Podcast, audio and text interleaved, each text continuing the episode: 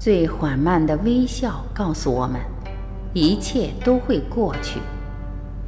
毕淑敏。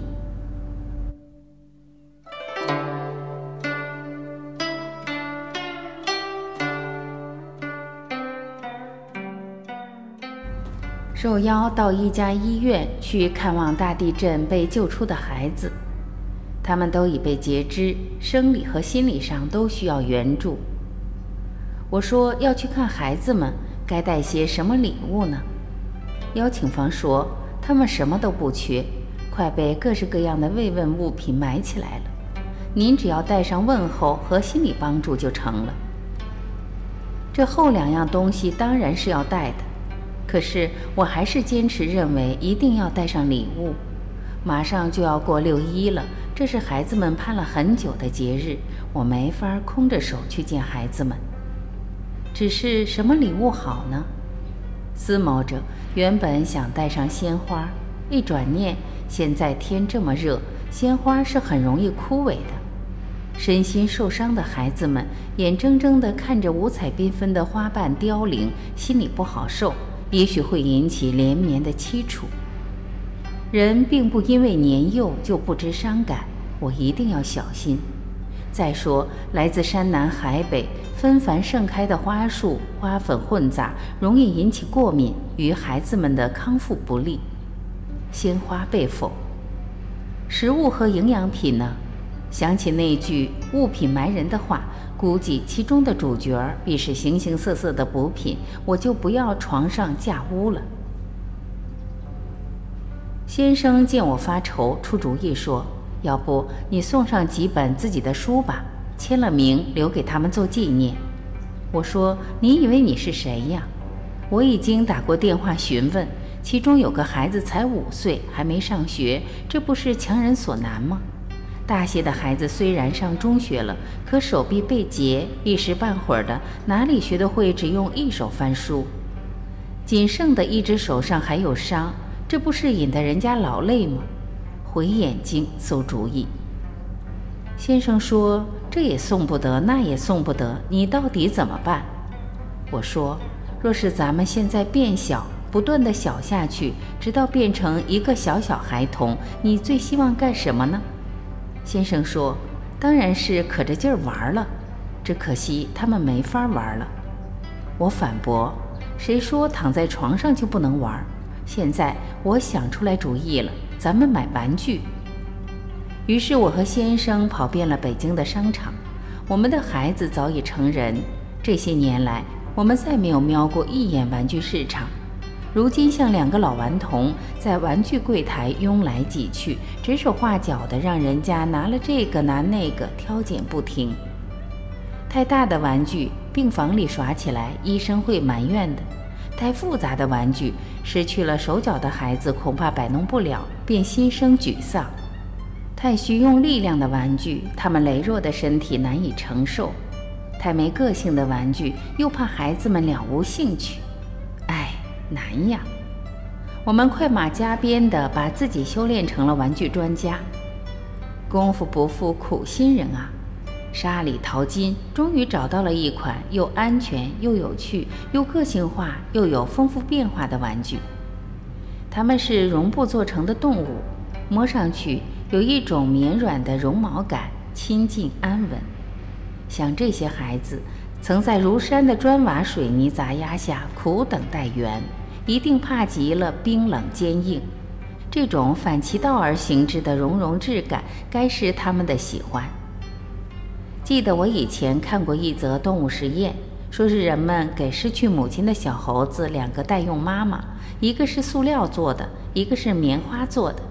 其余的部分都一样，都有奶瓶可以喂养小猴子。结果是，小猴子们天天围在棉花妈妈周围，不理睬硬邦邦的塑料养母。玩偶的背后有一道拉链，打开之后有一电池箱和电路板。好在这些机关通常是看不到的，都藏在玩偶们憨态可掬的肚子里。这组设备的功劳就是让毛绒玩具有了会说话的本领。你只要轻轻按一下玩偶们的左手，就可以开始录音了。时间大约一分钟，说得快些可录下三四句话，然后就是滴滴的警报声，录音终止。录好音后，你捏捏玩偶的右手，机关被触发，玩偶就把刚才录下的声音复播出来，好像一只忠实的鹦鹉。简言之，这是一个微型的录音装置，可以录下短暂留言，在必要的时候重复播放出来。这玩具让我们老两口如获至宝。我忙不迭地说：“要这一个，再要那一个。对了，还要那边的一个。”售货员是个爱说话的姑娘，她说：“您这是给孙子买啊？”我和先生相视一笑，说：“是啊，快过六一了。”售货员说：“您好福气呀，孙子好多啊。”我说：“是啊，是啊，买少了分不过来，会打架喽。”回到家来，我对先生说：“一会儿我在房间里自说自话，你不要大惊小怪。”我关上房门，对着一个个玩偶配置录音。直到这时，我才发现自己有个致命疏忽：我不知道这几位地震截肢孩童的名字。想打电话去问，一看表，时间已经很晚了，负责联系的同志很可能已经休息了。于是我决定先录下一般的问候，例如：“小朋友你好，北京欢迎你，祝你六一儿童节快乐开心。”如果明天我没有时间问孩子们的具体名姓，再重新录制，就只有这样播出。我要做好两手准备。我抱着玩偶们不断的录，不断的听。刚开始没经验，话说的太多了。满腔关切还没倾诉完，滴滴声就毫不留情地掐断了我的问候语，只有重来。不料下一次矫枉过正，又说得太短了，时间上留有空白，显得热情不够。一番周折之后，时间上大致没毛病了，我又悲哀地发觉自己的声音太老迈了，完全不具备少年们喜爱的欢愉和活泼。我决定改换风格，尽量把发音卡通化，走欢蹦乱跳的青春路线。不多时，先生破门而入，惊愕地问：“毕淑敏，你没什么不舒服吧？”我被吓了一跳，恼火道：“不是跟你打过招呼了吗？听到某种异常动静，不要大惊小怪。”先生说：“可这也太令人惊奇了！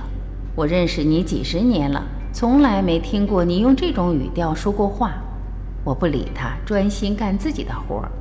半夜三更之时，总算把配音这事儿完工了。五月二十八日，我早早赶到了医院，真不错，大家还没来，我还能有一点时间完成预定计划。我把孩子们的名字写在手上，以防自己一紧张说错了。躲到医院的会议室里，把玩偶从精心买的礼品袋里取出来，再次一一为他们录音。对着黑白相间的大熊猫玩偶，我说：“某某某小朋友，你好，我也是从四川来的，从此咱们是好朋友，六一节快乐。”某某某是这个截肢小朋友的名字。我觉得呼唤一个人的名字有一种特别重要的意义，那是在执拗地提醒一个存在，强烈地标明一种独立，象征一种至高无上的尊严，表达一份如火如荼的期望。即使是对于一个非常幼小的孩子来说，名字也意味着这个世界上独属于他的精神意识。在咱们古老的传统里，受了惊的孩子。是要被父母反复呼唤名字来找回灵魂。这一刻，我最遗憾自己嘴太笨，不会说四川话。若是小朋友听到乡音，一定倍感亲切。当我走进病房，第一眼看到这些孩子们的时候，尽管我当过八年军医，是总计二十年医龄的大夫，尽管我对即将到来的残酷已经做了最大可能的思想准备。尽管我不停地对自己说：“毕淑敏，你不可以哭。为了孩子们的福祉，你必须要保持镇定，安之若素。他们需要从我们成年人身上看到力量，看到希望。所有的惊慌失措都不可饶恕。可我还是错愕的肝肠寸断。我只有拼命调动起全部的精神，维持最基本的平静。有一瞬间，我觉得躺在病床上的不是真实的孩子，是一些白绸折叠起的布娃娃。因为只有在摔碎的布娃娃身上，我们才曾看到这样的断臂残环。可他们静静地凝视着我们，那轻轻的呼吸证明着生命的顽强存在。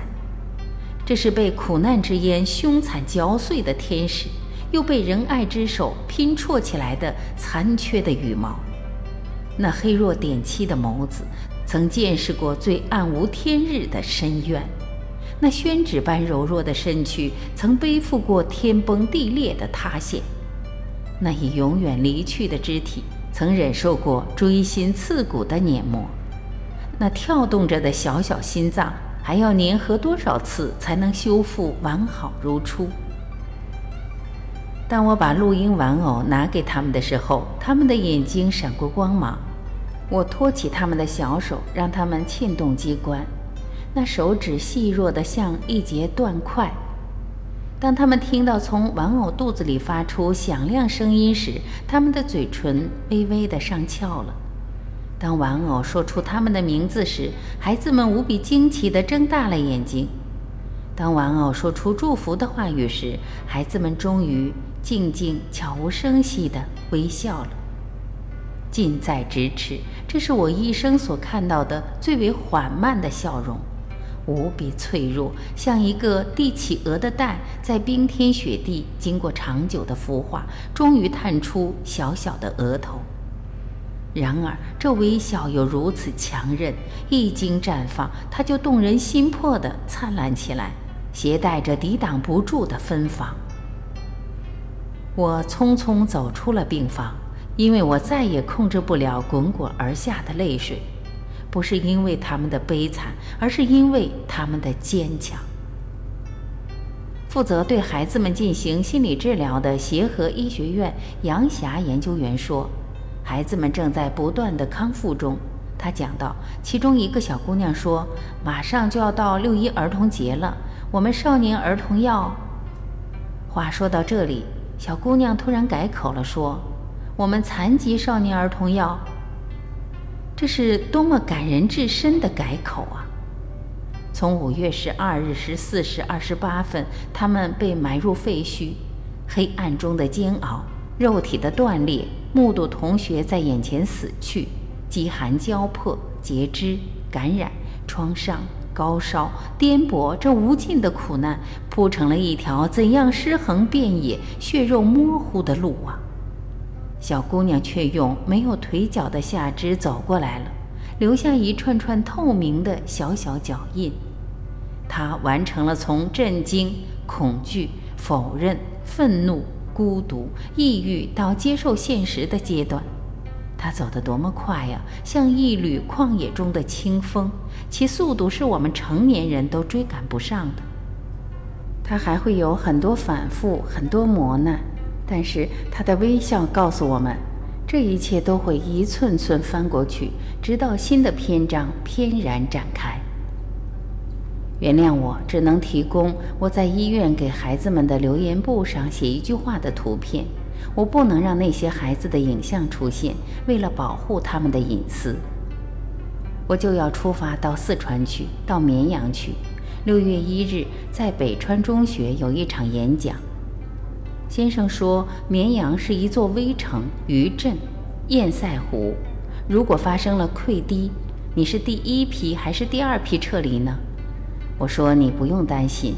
我想和你说的只有一句话。万一发生了什么事，比如我死了，本来我想用“牺牲”这样庄严的字眼，又一想，一介草民没那么高尚，还是老老实实的说死吧，简单明了。不管死相多么惨，这可不是我的责任，我也管不了那么多了。就算成了警匪电影中常说的那句“让你死得很难看”，我也是鞭长莫及，无能为力了。我要告诉你的就是，请你坚信。我在最后时分一定很安详，因为这是我愿意做的事，因为我已尽力。二零零八年五月二十八日深夜。